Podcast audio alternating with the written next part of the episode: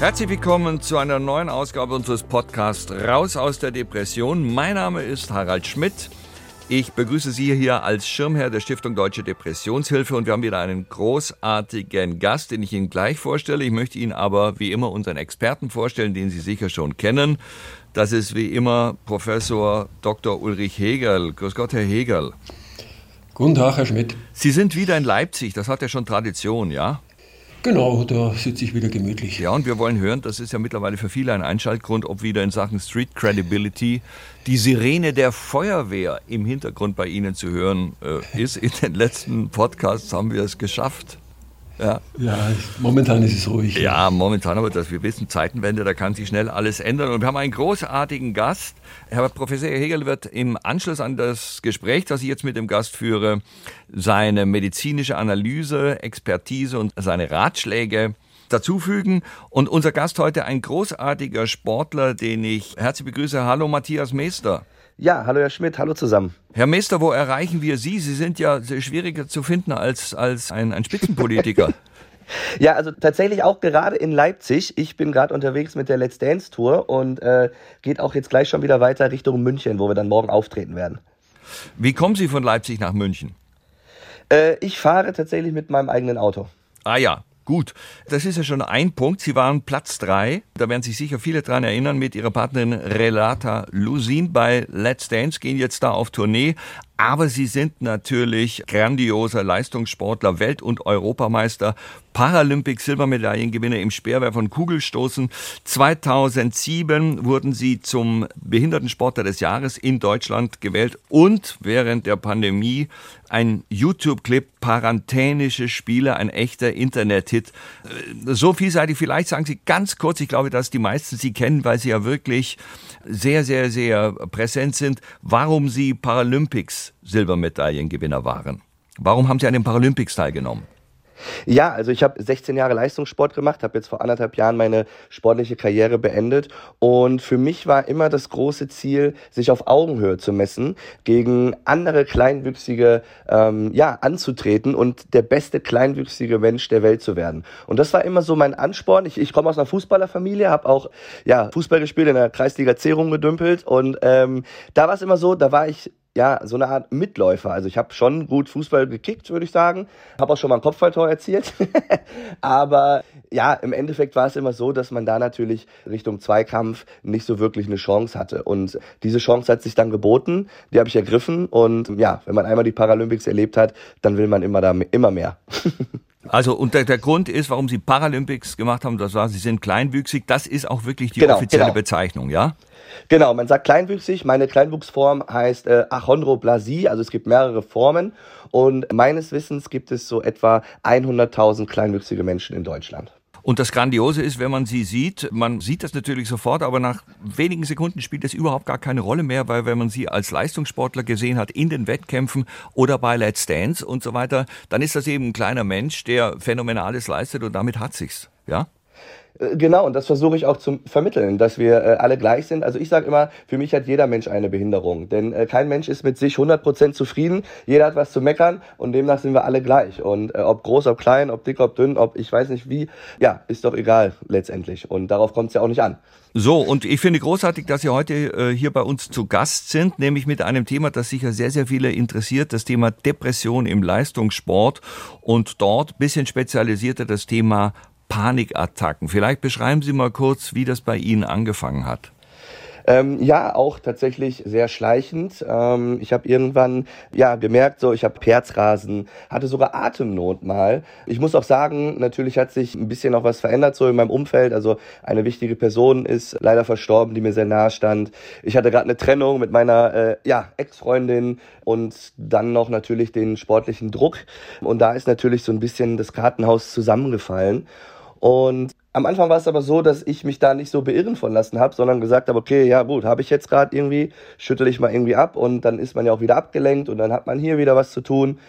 Und habe das dann so ein bisschen, ja, eigentlich auf mich zurollen lassen, weil ich tatsächlich ähm, leider, muss ich sagen, mir keine Hilfe geholt habe. Und habe dann aber irgendwann gemerkt, da es dann so schleichend kam, oh oh, jetzt wird's aber allerhöchste Eisenbahn, alleine kommst du dann nicht mehr raus. Und ja, bin froh, dass ich dann diesen Weg gegangen bin und ähm, mir einen Psychologen gesucht habe. Können Sie sagen, wann das angefangen hat? Kann man sagen, dass das mit zunehmendem Erfolg äh, vielleicht häufiger oder stärker aufgetreten ist? Oh, tatsächlich, ähm, das kann ich Ihnen gar nicht so richtig sagen. Also in der Phase, wo ich das hatte, war ich auch mal nicht erfolgreich so und ich bin aber auch noch Europameister geworden vor ja zwei Jahren. Also der Erfolg äh, war da, äh, aber es war auch eher so ein Auf und Ab, würde ich sagen. Also es war jetzt nicht so, dass da ich sage, das war so ein krasser Druck jetzt, ähm, den ich mit mir selber geführt habe, dass ich jetzt hier ja unbedingt gewinnen muss oder auch nicht. Ich weiß nicht, ob es vielleicht doch war, dass es alles so irgendwie einen Faktor gespielt hat. Also ähm, das drumherum und das Sportliche. Ah, dann haben Sie sich Hilfe geholt, haben Sie schnell einen Termin gekriegt, haben Sie gleich den richtigen Arzt gefunden? Das große Glück von mir war oder ist, dass ich natürlich über den Sport, über den Deutschen Behindertensportverband oder ich sag mal das Olympische und Paralympische ja, Verband hier in Deutschland, dass ich da relativ schnell und direkt ähm, Kontakt bekommen habe zu einem Psychologen. Das war mein Glück, also es hat wirklich nicht lange gedauert. Habe aber natürlich auch vorher, weil ich das nicht wusste, dass es sowas gibt bei uns, mich privat drum gekümmert und da waren natürlich Wartezeiten bis drei Monate, halbes Jahr und da denkt man dann natürlich, okay, gut, äh, wie soll das denn weitergehen? Und zum Glück habe ich dann relativ schnell jemanden bekommen. Die Diagnose, das war, das sehe ich das richtig, da war Panikattacke, ja? Genau, ich hatte eine leichte Depression mit Panikattacken. Ja, ja genau. Wie, wie ja. fühlt sich so eine Panikattacke an? Boah, also das ist irgendwie, wie soll ich es beschreiben? Also ich bin erstmal, ich wünsche es erstmal keinem Menschen auf der ganzen Welt, weil es wirklich ist, du bist ausgesetzt und ähm, man merkt schon so, oh, es kommt im Anflug und äh, man denkt sich aber, warum? Ich, ich, ich habe doch hier gerade einen schönen Tag, ich bin mit meinen Freunden, aber es kommt gerade angeflogen und man fühlt sich so, als wenn man irgendwie ähm, oh, ich, ich kann es gar nicht so richtig beschreiben, aber bei meinem Herzrasenattacken war es zum Beispiel so, dass ich ja, ich hatte Schweißausbrüche, ich, habe gedacht, ich klapp zusammen, ich, ich, ich kann nicht mehr einfach. Also man geht körperlich wirklich an seine Grenzen und diese Schübe hat man dann ja am Anfang wirklich ähm, mehrmals am Tag und das ist dann schon echt ein Kampf immer mit sich selbst, sag ich mal. Also ähm, man muss dann versuchen, irgendwie da wieder rauszukommen, aber wenn man natürlich vorher keine Hilfe hatte oder nicht weiß, was das ist, dann ist es natürlich echt heftig. Also ich bin zum Beispiel morgens um, ich will jetzt nicht lügen, ich bin irgendwie eingeschlafen, dann bin ich morgens aufgestanden, musste schon direkt nach dem Aufstehen was zu tun haben, um mich abzulenken, damit das nicht kommt. Und bin um 7 Uhr morgens schon im Wald spazieren gegangen, auch im Winter, ob es dunkel war. Ich musste mich immer irgendwie beschäftigen, um mich da abzulenken, um da nicht wieder reinzurutschen, weil ähm, wenn man das erlebt, das ist echt ja einfach ein Kampf mit sich selbst. Und ich kann es gar nicht so richtig beschreiben, aber es waren schon so ja Schweißausbrüche, man ähm, kriegt total Herzrasen, weniger Luft auf einmal. Also es ist wirklich so, man kann da einfach nichts gegen machen.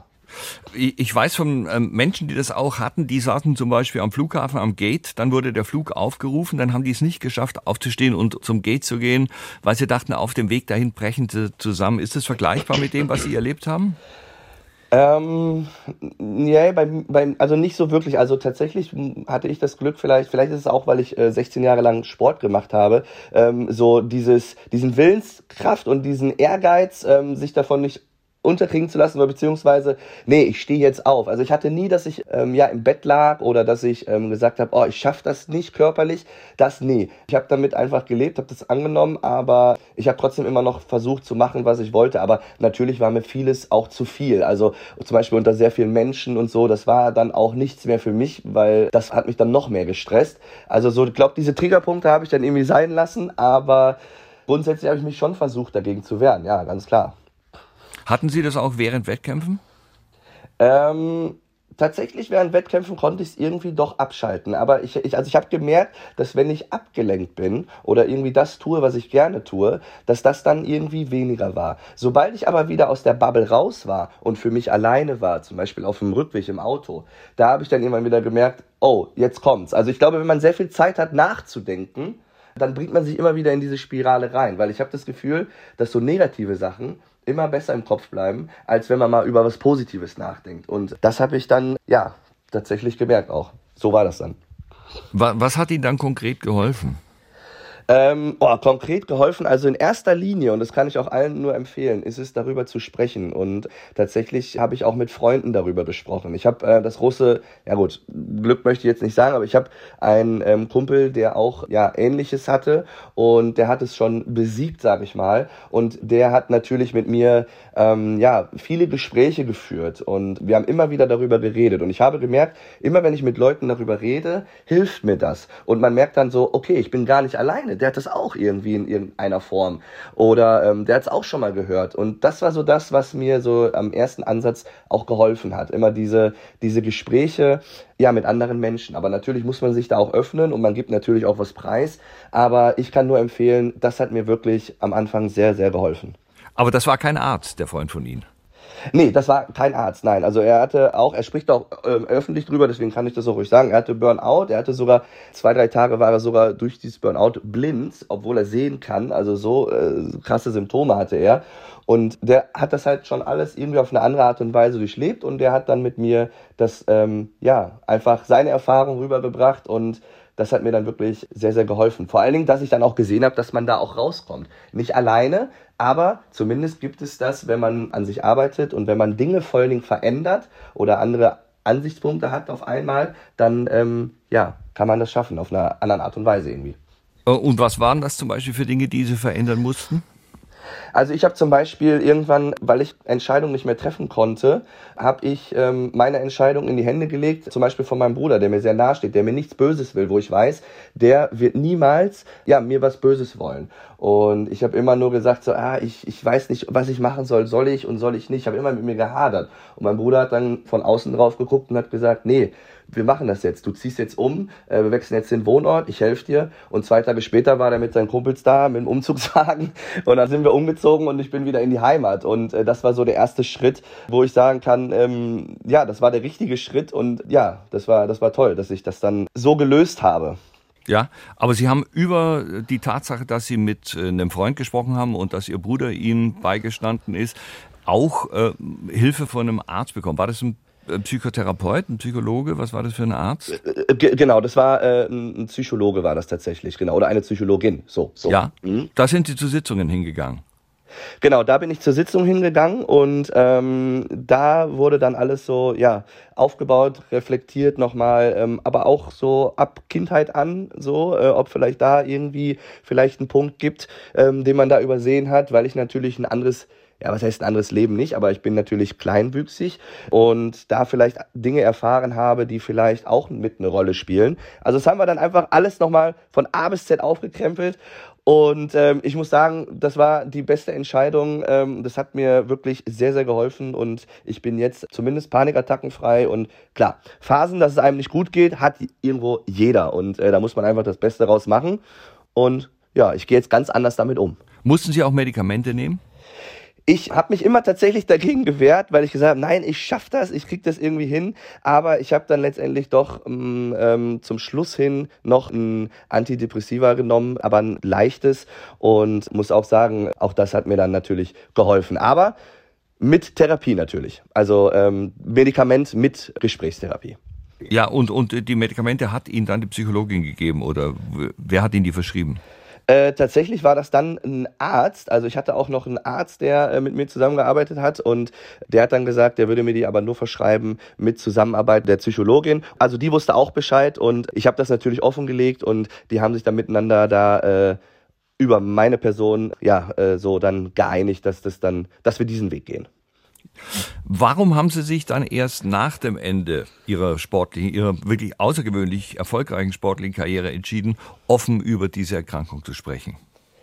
Ähm, ich sag mal so, ich glaube, am Anfang ja, ich weiß nicht, vielleicht so gesellschaftlich gesehen ist es ja irgendwo oder war es ja so ein Tabuthema. Ich kann mich noch dran erinnern, dass wir vor, boah, ich weiß es nicht, zehn Jahren oder was, eine Psychologin zum ersten Mal mit dabei hatten im Trainingslager.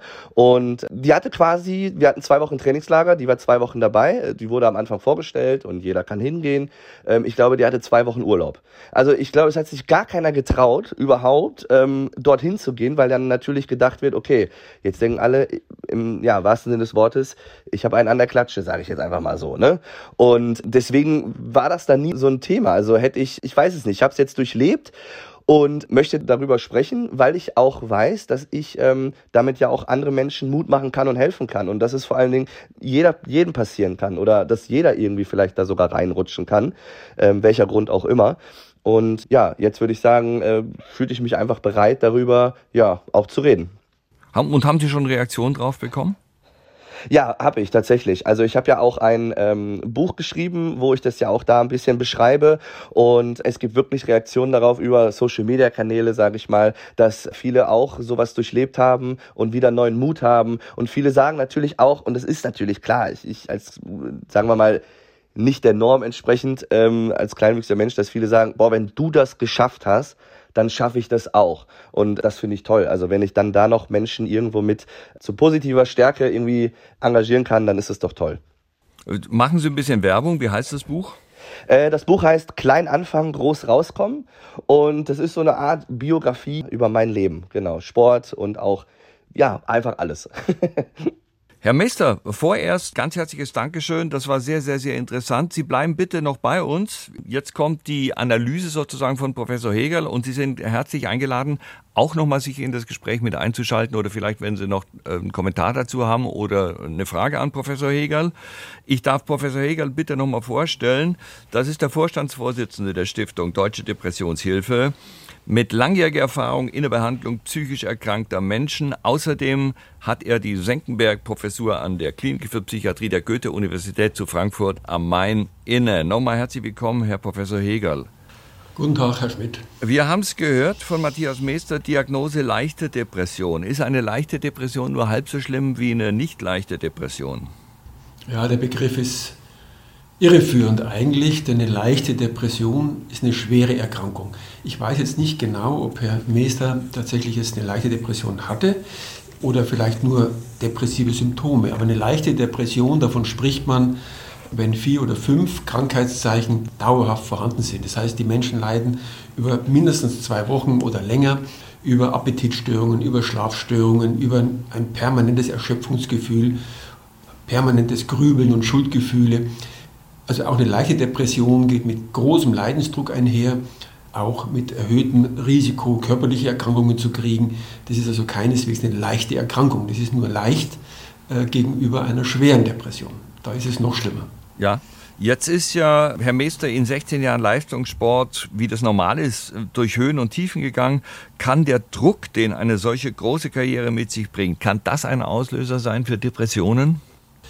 In der Regel nicht. Das Entscheidende ist, wenn wir jetzt bei der Depression bleiben, in der Regel die Veranlagung. Und wenn man die mitbekommen hat, dann rutschen Menschen auch rein, wo man sagt, na eigentlich geht es dem doch sehr gut. Sport soll ja auch etwas sein, was äh, Depressionen vorbeugt und auch die Behandlung unterstützt. Aber hier können wir auch sehen, dass auch ein Leistungssportler eben in der Depression rutschen kann. Also das würde ich nicht sagen, dass das der Grund ist, dass man sich in der Depression überfordert, erschöpft fühlt, das ist in der Regel immer so. Das wäre auch der Fall, wenn man in der Rente ist oder überhaupt nichts zu tun hat. Das ist ein Krankheitszeichen der Depression, dieses permanente Gefühl der Erschöpftheit. Und da ist dann manchmal vorschnell der Druckschluss, dass man sagt, naja, das ist eine Folge der Belastung. Das steckt ja auch hinter diesem Modewort Burnout, äh, dass man hier oft eine Kausalität herstellt die eigentlich gar nicht besteht. Das ist ein bisschen das Problem mit diesem Begriff, dass sich sehr häufig hinter dem Begriff Burnout in Wirklichkeit eine richtige Depression versteckt und da ist in aller Regel die Überforderung im Beruf nicht die Ursache. Wir haben das ja häufiger jetzt gehört, äh, den Begriff Panikattacken. Was versteht man überhaupt unter einer Panikattacke? Das hat Herr Mester ja geschildert. Es ist ein manchmal ziemlich schnell einschießender Zustand, wo man das Gefühl hat, man stirbt mit Todesangst, äh, der Puls rast, man schwitzt, äh, man, äh, das ist ein extrem unangenehmer Zustand, sodass wenn es wieder abklingt, und es klingt dann auch spontan in der Regel wieder ab, so und vielleicht nach 10, 15 Minuten, dass die Menschen danach so richtig gehend erschöpft sind, so als ob man jetzt in einer extremen lebensgefährlichen Situation gewesen wäre. Und das führt dann dazu, dass die Menschen Angst haben, da wieder reinzurutschen, weil das so extrem unangenehm ist. Und dann gibt es manchmal das Problem, äh, dass man ein Vermeidungsverhalten zeigt, ne? dass man gewisse Situationen vermeidet, zum Beispiel eben auch Orte, wo viele Menschen sind, ja. äh, weil man dann die Sorge hat, wenn ich wieder reinrutsche, dann kann mir keiner Hilfe bringen, äh, dann bin ich ja, hilflos ausgeliefert und stürze zu Boden und äh, der Krankenwagen kommt nicht her, weil so viele Leute hier sind. Das ist dann etwas, was viele Nachteile nach sich bringt, denn die Depression oder in diesem Fall ja die, die Angststörung wird ja in der Regel nicht besser dadurch, dass man solche Dinge vermeidet, sondern da ist eigentlich in der Regel der Rat, sich gerade diesen Dingen, die einem Angst machen, auszusetzen. Herr Meester hat es ja geschildert, dass er in der Regel eben nicht zurückgewichen ist, sondern dann am Morgen aufgestanden ist, ja. auch rausgegangen ist, äh, in den Wald. Das sind dann Dinge, die manche Menschen sich dann auch gar nicht mehr trauen, weil sie sagen, alleine rausgehen, äh, das ist viel zu gefährlich. Wenn ich jetzt wieder so einen Anfall kriege, wer hilft mir dann? Und das führt dann zu vielen Nachteilen im Leben. Dann bestimmen diese Ängste oft das Leben äh, in einem zu großen Maße. Treten denn Depressionen und Panikattacken häufiger zusammen auf? Gut, die Depression, vor allem auch wenn sie schwerer ist, geht ja ganz generell mit Ängsten einher. Im Grunde ist alles mit Sorge und Angst besetzt, alles, was man tut. Ähm, und manchmal haben Menschen auch im Rahmen von Depressionen Panikattacken, aber dann nur im Rahmen von Depressionen. Es gibt aber auch Menschen, die haben Panikattacken ohne richtige Depressionen. Die ja. haben vielleicht ein bisschen gedrückte Stimmung. Da ist sozusagen die Panikattacke eine eigenständige Diagnose. Beide Erkrankungen sind nicht selten. Ne, die Depression ist etwas häufiger wie Panikattacken, aber Panikattacken sind auch keine seltenen Erkrankungen. Vielleicht noch was zur Behandlung. Ja. Bei der leichten Depression, ja. das haben wir vorhin äh, jetzt nicht so abgehandelt, bei leichten Depressionen sagen die Behandlungsleitlinien, dass man nicht unbedingt sofort mit einer spezifischen Psychotherapie oder Pharmakotherapie einsteigen soll, sondern dass man hier auch zunächst mit ja, unterstützenden Maßnahmen, supportiven Maßnahmen, mit Stärkung der Selbsthilfe viel erreichen kann. Und da kommen dann zum Beispiel auch so digitale Psychotherapie- oder Selbsthilfeprogramme ins Spiel.